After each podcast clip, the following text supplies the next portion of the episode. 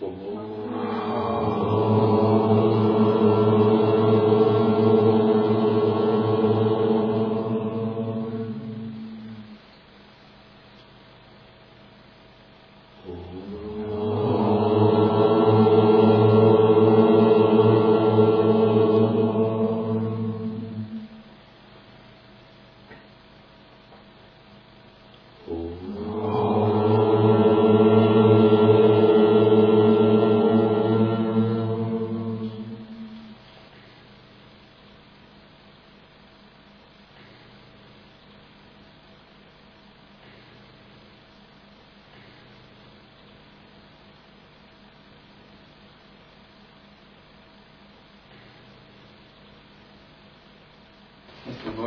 Махабхарата, книга лесная. Следующая глава называется «Восхождение на небо Индры». Арчуна получил магическое оружие от Шивы и от других богов. И после этого Шива сказал ему отправляться на небеса богов для того, чтобы овладеть этим магическим оружием.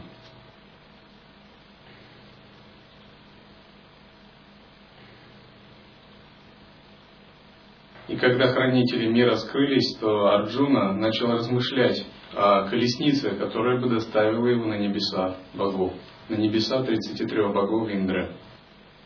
И пока Арджуна так размышлял, предстала великолепная колесница.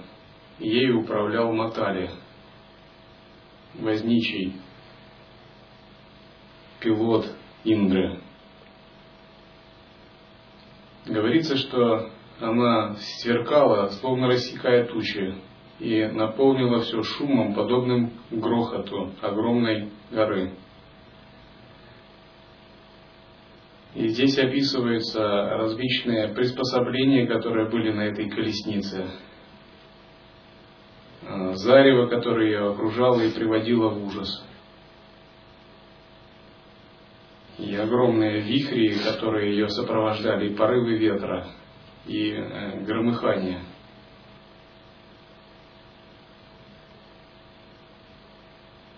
И также Вашампаяна говорит, что это была дивная, восхищающая взор, полная волшебства колесница. Если бы сейчас ее описывали, сказали, это э, неопознанный летающий объект, нечто загадочное – но именно на таких передвигались боги. Когда вы подходите к такому виману, объекту, вы можете слышать жужжание. Такое мощное жужжание или монотонное гудение, которое отзывается в ваших энергетических каналах и вводит вас такое в трансовое, созерцательное состояние. Такая колесница, она вся может быть испещрена молниями, которые идут по ее поверхности, и от нее может исходить неземной свет.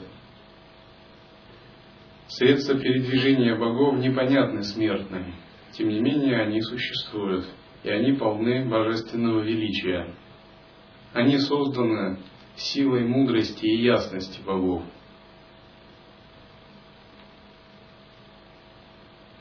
И так говорится, что там был великолепный стяг на этой колеснице, темно-синий лотос на золотом бамбуке. И в золотых украшениях на этой колеснице стоял сам ее возничий. Арджуна же, когда его увидел, подумал, что это сам Индра, а это оказалось только возничий. Это напоминает одну историю, которая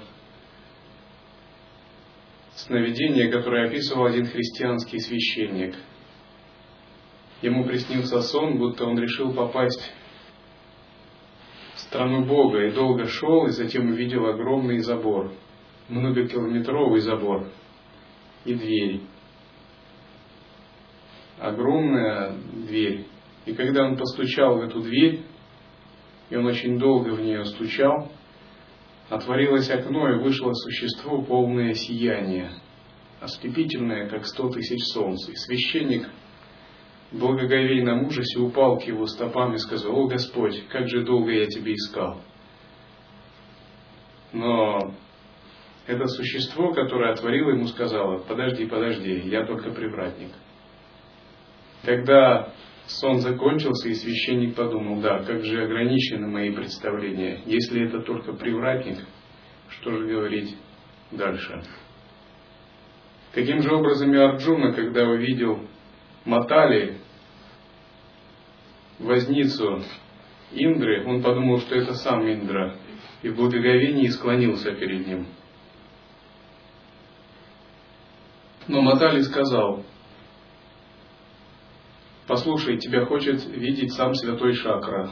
Соблаговоли подняться на эту почетную быструю колесницу Индры. Мне приказал твой отец Индра Шатакрату. Пусть жители страны 33 богов увидят здесь сына Кунти, поскольку Арджуна считался его сыном.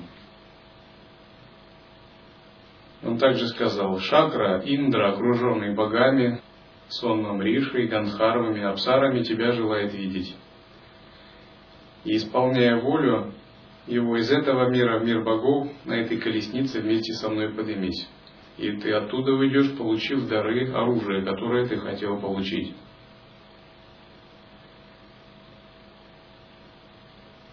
И Арджуна сказал, да, такую колесницу трудно заслужить даже сотнями обрядов высшего уровня, Раджасуя и Ашвамедха Яджня.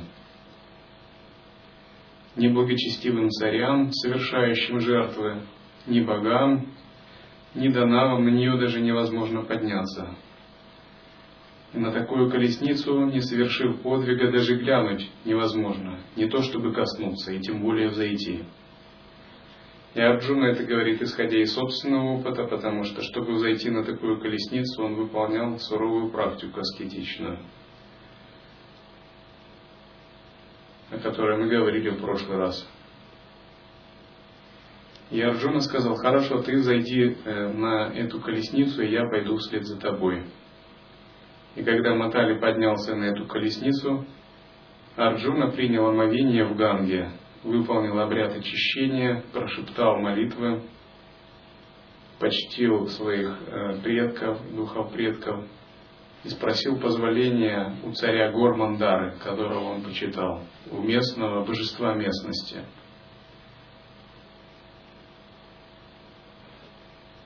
И он сказал, я прошу меня отпустить на небеса Индры,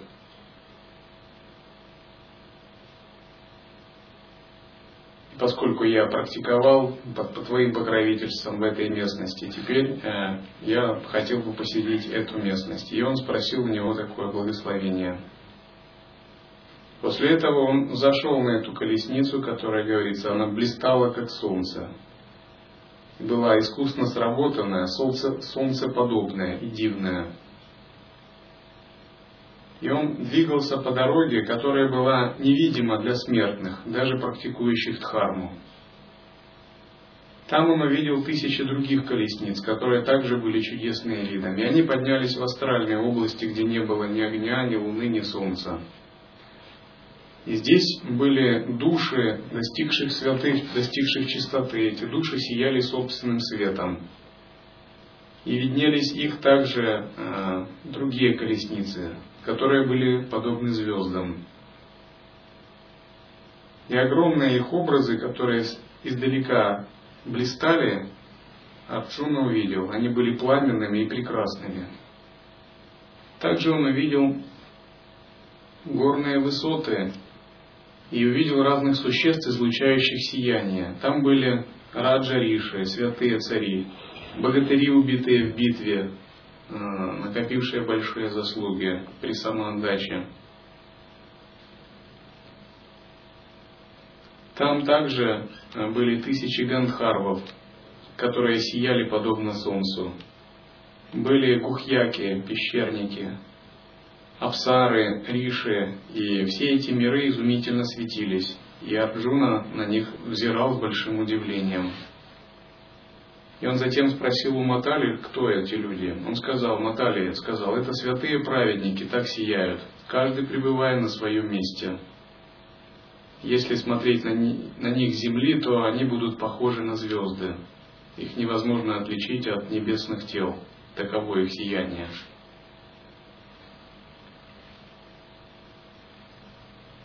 И затем он приблизился и вошел в город Амаравати, в город царя Индры, небес 33 богов.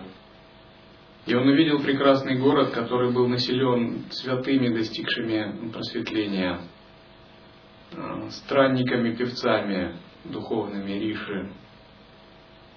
И в этом городе деревья круглый год были украшены цветами. Там были чистые ароматы водяных лилий и цветущих деревьев. И ветер там представлял собой э, запах благовоний. Там, то есть не был простой ветер, а он был благовонный. Здесь описывается одна из разновидностей чистых земель. Также он увидел чудесный лес Нандану. И этот лес был населен многочисленными апсарами, которые пели, водили хороводы и пели песни. Также там было множество деревьев, покрытых чудесными цветами. И говорится, что тот, кто не совершал духовного подвига, аскетической практики, кто проявлял низкие духовные качества, в этот мир не мог ни попасть, ни даже его увидеть, поскольку это был чистый мир праведников.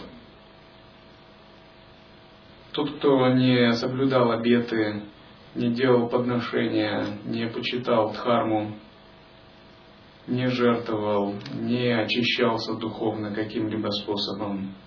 Тот, кто нарушал самаи, мясоед, кто имел э, нечистое сердце, употреблял алкоголь, никогда не мог бы даже увидеть и приблизиться к этим мирам. И также Арджуна осмотрел этот лес, внутри которого раздавалось такое чистое духовное пение, и вошел в город. И пока он шел, его встречали Апсары, Гандхарвы, и все они слагали Арджуне хвалу. И ветры, они несли с собой э, запахи благовоний, напоенные ароматом цветов. И боги Ганхарвы, ситхи и высшие риши тоже радостно его приветствовали и благословляли и подкрепляемый такими приветствиями и благословениями. И все это сопровождалось чудесной музыкой. Арджуна шел под звуки барабанов. Он шел по так называемой дороге созвездий, по дороге богов, Суравитхи. И везде, как приказал Индра, слагали в его честь гимны.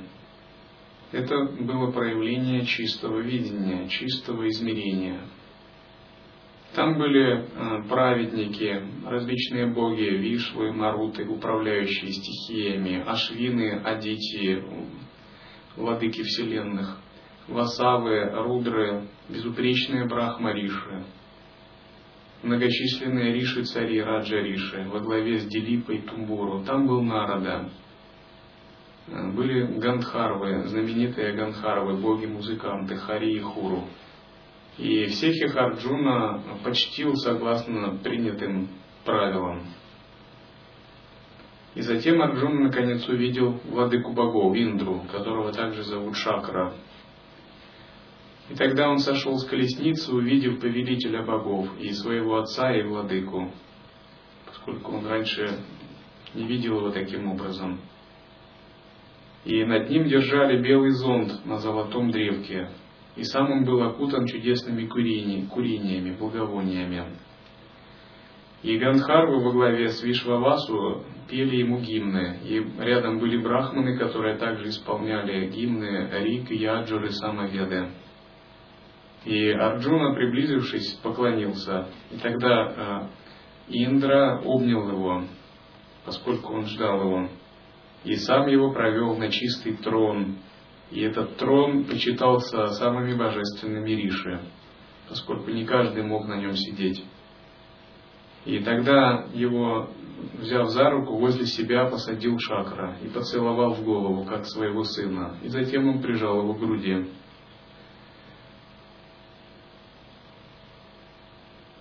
И тогда э, Индра с большой любовью коснулся его тела и осмотрел, как своего сына, посмотрел на следы его ран и по, по плечам его слегка похлопал.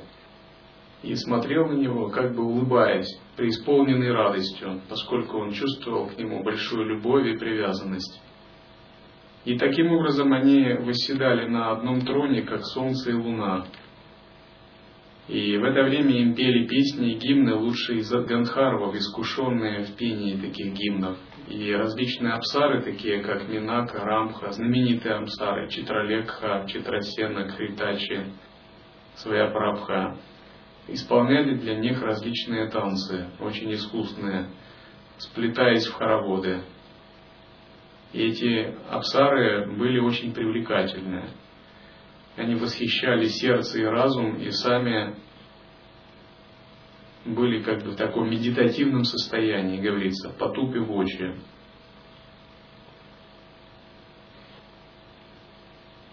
И тогда все боги и гандхарвы, прочитав мысли Индры, почтили Арджуну. Таким образом, Арджуна был введен в обитель Индры. И в течение пяти лет Арджуна пребывал на небесах Индры. Он изучал доспехи, оружие и владение ими.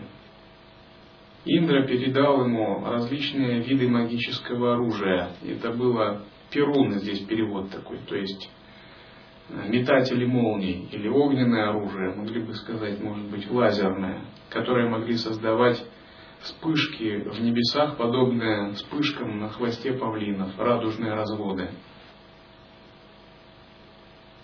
И приняв это оружие, он пять лет жил на небесах Индры, упражняясь в магическом владении различными видами оружия, поскольку это было его дхарма.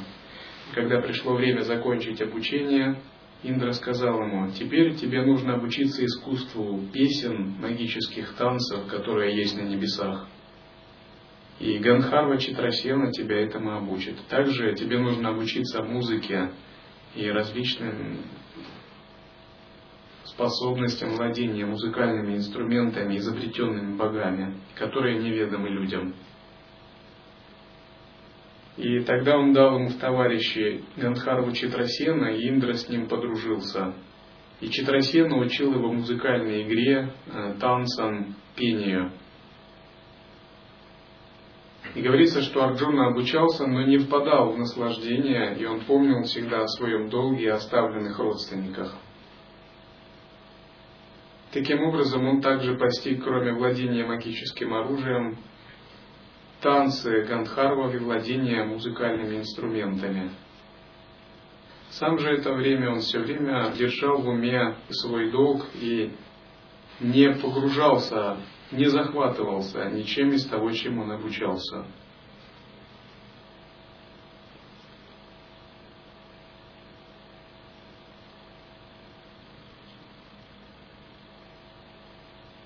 Когда мы очищаем поток своего сознания, у нас возрастает чистое видение. Также возникает реализация единого вкуса и открывается принцип божественной гордости. Происходит трансформация не только нашего сознания, ну, осознанности, к примеру, и не только энергии, допустим, очищаются каналы, чакры, но также меняется окружение, пространство, меняется род нашей деятельности, меняется лоха, измерение жизни. И в конечном счете задача нашей практики – это поменять локу, наше измерение жизни, превратить ее в мандалу чистого измерения.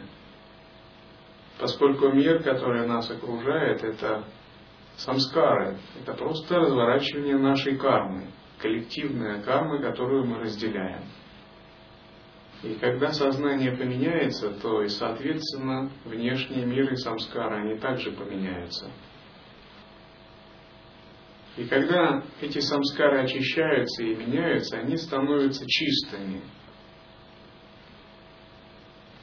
Чистое видение означает, что все представляет, предстает собой очищенным, единым созерцательным присутствием – единым с умом.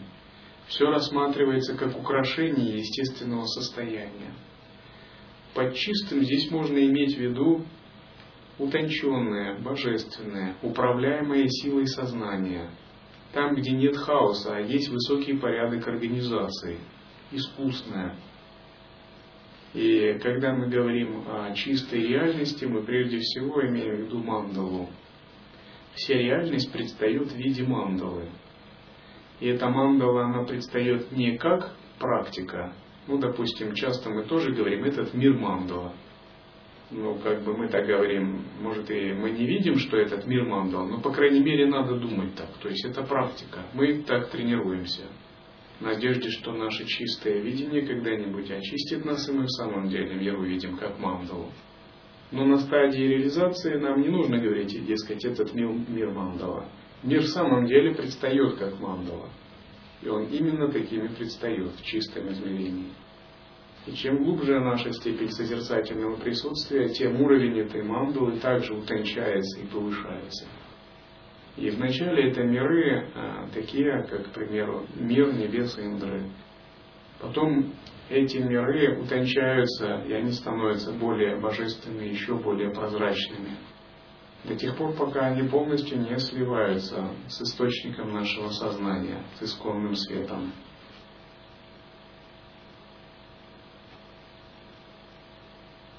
И чем глубже наша практика созерцания, тем большая ясность у нас возникает в отношении того, как поддерживать чистое видение, как упражняться в божественной гордости, в созерцании и самосвобождении. По большому счету, почему мы живем здесь, в мире людей?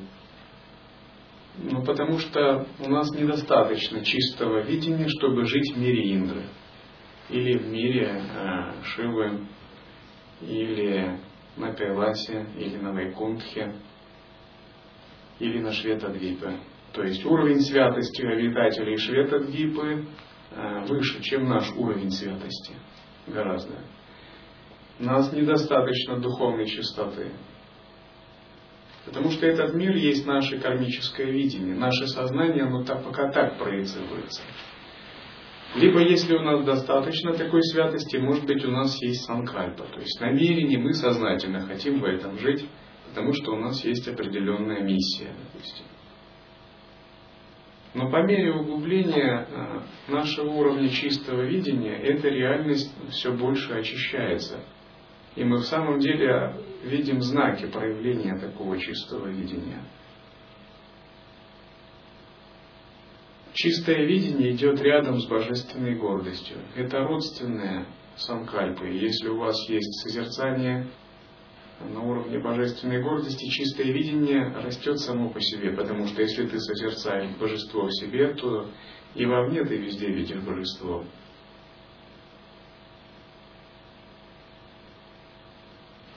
Чистое видение и божественная гордость – это две стороны одного такого очень многовариантного, утонченного творческого сознания. И это творческое сознание основано на пустотном состоянии, на созерцательном присутствии. То есть ваше созерцательное присутствие набрало такую силу, что оно уже может проявляться в виде творческих энергий, в виде магических сил, в виде знания, в виде мудрости, утонченности и сверхспособностей. И одно дело, допустим, человек реализовал пустотное состояние, но это пустотное состояние у него не проявляется. Он пережил эту вспышку, его сознание изменилось, но он им не владеет, и он не может менять этот мир или менять свои праны, применять его в жизни. Это самый начальный уровень, который мы обычно называем раса. Но по мере того, как йогин, упражняясь в присутствии, развивает его, у него появляются способности овладевать вселенскими силами. И именно способность применять и овладевать этими вселенскими силами – это показатель зрелости естественного состояния. Обретение пустотного сознания и даже утверждение в нем – это как будто вам дали магический кристалл. Вы его получили. Но теперь им нужно еще научиться управлять, нужно научиться его вращать. И есть такое выражение, когда говорят о Будде Шакьямуне или других святых, он вращал колесо Дхармы на благо всех живых существ. Что такое колесо Дхармы? Колесо Дхармы это и есть, это не некое колесо или не некий э, молитвенный барабан, как в тибетском буддизме, который принято вращать. И колесо Дхармы это также не шесть миров сансары. Колесо Дхармы это именно естественное состояние недвойственности в его динамическом аспекте. То есть, когда естественное созерцание пустоты проявляется в относительном измерении, в действии, в поведении, в творческом самовыражении. Вот это означает вращал колесо Дхармы. И такой святой он подобен человеку, который получил этот магический кристалл, затем научился его вращать. И когда он его вращает, появляются различные благоприятные изменения, различные энергии, которые приносят пользу живым существам. Произведения искусства, изобретения, священные тексты, ритуалы, практики освобождающие и так далее. Таким же образом йогин, овладев естественным состоянием, начинает вращать это колесо дхармы в себе. И это вращение означает, начинают привлекаться различные вселенские силы. И осознавание теперь это не только осознавание, но это также шакти, энергия. И каковы эти силы? Во-первых, это сила знания, джняна шакти. Это означает, что человек получает мудрость и может пользоваться этой мудростью, он обретает ясность. Допустим, на стадии овладения джняна шакти человек может толковать священные тексты, может писать их, или может получать в них передачи, или он может а, восстанавливать утраченные линии передачи все это действие джняна шакти. У него есть достаточный уровень ясности. Исходя из внутренней пустоты, он действует с такой ясностью. И когда джняна шакти набирает силу, также появляется сватантрия шакти, энергия безграничной, энергия божественной свободы. Такой человек имеет не только знание, он действительно реально свободен в различных проявлениях. Но эта свобода может проявляться в виде того, что он не имеет никаких ограничений в пространстве, во времени. Он может менять прошлое, влиять на будущее, создавая вариативные, а, альтернативные варианты будущего. Или он может многообразно проявляться без ограничений в пространстве. То есть его энергия проявляется без ограничений. Это принцип сватантрия шахти. Допустим, в тонком теле путешествовать в миры богов. Он не ограничен физической оболочкой.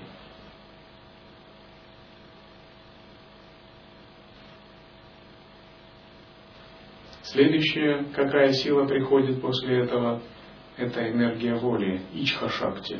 Такой человек не только обладает знанием и свободой внутренней, но он уже может кое-что проявить из своего сознания. Силой воли он может как-то магически оперировать, воздействовать, к примеру, немного на реальность. Допустим, его желание исполняется. Он может притягивать вероятности на свою сторону разумеется, в неэгоистичных целях. Его сознание начинает кое-что весить в этой вселенной. С ним начинают считаться духи и боги. Они не могут сказать, о, да ты смертный человек, кто ты такой здесь вообще? И если он с ними встречается в сновидениях, в барда, они начинают уважительно к нему относиться, как к субъекту, который может влиять на реальность. Это действие Ичха-шакти, поскольку сила его разума позволяет уже ему быть проводником Ичха-шакти. И следующая шакти, которая возникает, это Айшвария шакти. Айшвария шакти – это энергия божественной власти. Под энергией божественной власти мы имеем в виду власть над своим телом, своей праной, полностью над своим сознанием, над прошлым, над будущим временем, над пространством, той локой, в которой ты живешь, мандалой, как способность усмирять препятствующих духов или менять сознание существ, которые не находятся в дхарме. Все это различные проявления Айшвария Шакти. То есть Айшвария Шакти – это энергия властно-волевого оперирования – и тот, чей разум пробужден, он пользуется этой шахте для того, чтобы направлять живых существ к пробуждению, избавлять их от страдания или защищать их. Допустим, есть святой, который реализовал тождество с Брахманом. Он может сказать, я Абсолют, я Бог. В Адвайте это возможно. Но он это знает только для себя. Если не реализовано сватантрия шакти, он также ограничен, как все живые существа. Он говорит, внутри я это все осознаю, но вовне я просто обычный старик, живущий в храме. А если у него реализована энергия недвойственности, джняна шакти, сватантрия шакти и ичха шакти, то, скорее всего, он будет проявлять эту энергию каким-то способом, принося пользу другим. Если же у него реализовано, кроме Ичха Шакти, Айшвария Шакти, он будет проявлять эту энергию очень мощно. То есть, возможно, он будет Мандалишваром, или он сможет выполнять какие-то магические действия в астральном мире, или он сможет усмирять каких-то э, э, существ, препятствующих дхарме. Другими словами, уровень его проявления на порядок выше. И, наконец, самая последняя шахти, которой йогин овладевает, это крия шахти, энергия действия. Это не только энергия власти, это энергия прямого действия, когда мысль материализуется или намерение проявляется буквально. И крия шакти, как известно вам уже, э, изучение, она проявляется в пяти видах. Творение, поддержание, разрушение, сокрытие и просветление. Это уровень только великих богов, которые оперируют пятью элементами на субатомарном уровне, которые творят силы разума Вселенной. То есть в полноте Крия Шакти владеют только такие боги, как Шива, Вишну, Брахма или великие Риши, дворцы вселенных. И степень святого в духовной иерархии или Бога, она определяется именно тем, насколько он овладел а, не только недвойственным состоянием, но и теми или иными шакти, энергиями. Допустим, есть эпизод Махабхарати, где Гаруда, я рассказывал, будучи недовольным тем, что Индра лишил его возможности убить одного из нагов, высказал претензии Индре и сказал, ты сам мне это разрешил, а теперь запрещаешь. И твои такие вот опрометчивые решения могут иметь далеко идущие последствия. Такая была как бы скрытая угроза, игра мускулами. Он сказал, хоть ты младший брат Вишну, но я ношу Вишну на своей спине, и когда ты для меня это одна десятая часть моего крыла. Индра сказал тогда, ты сам не знаешь, что говоришь. Даже не понимаешь вовсе, кто я такой. Но Гаруда настаивал на таком своевольном понебратском отношении с Индрой. И он так сказал ему игриво, ну покажи, дескать, на какова твоя великая сила. И тогда Индра передал ему немного своей силы, и Гаруда был просто расплющен.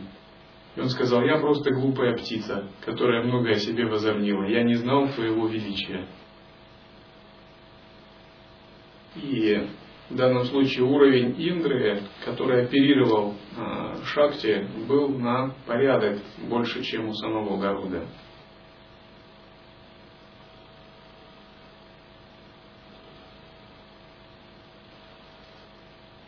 И когда вы выполняете различные виды служения, вы тоже, осознанно или нет, являетесь реализаторами, проводниками таких различных шакти.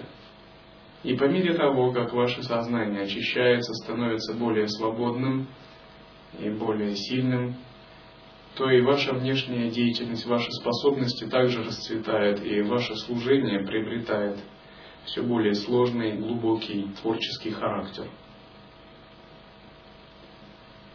конечном счете, когда все ваши энергии будут очищены, вы увидите, что вы окружены божественной энергией со всех сторон. Это и есть постепенное изменение мира в чистое видение, в чистое измерение –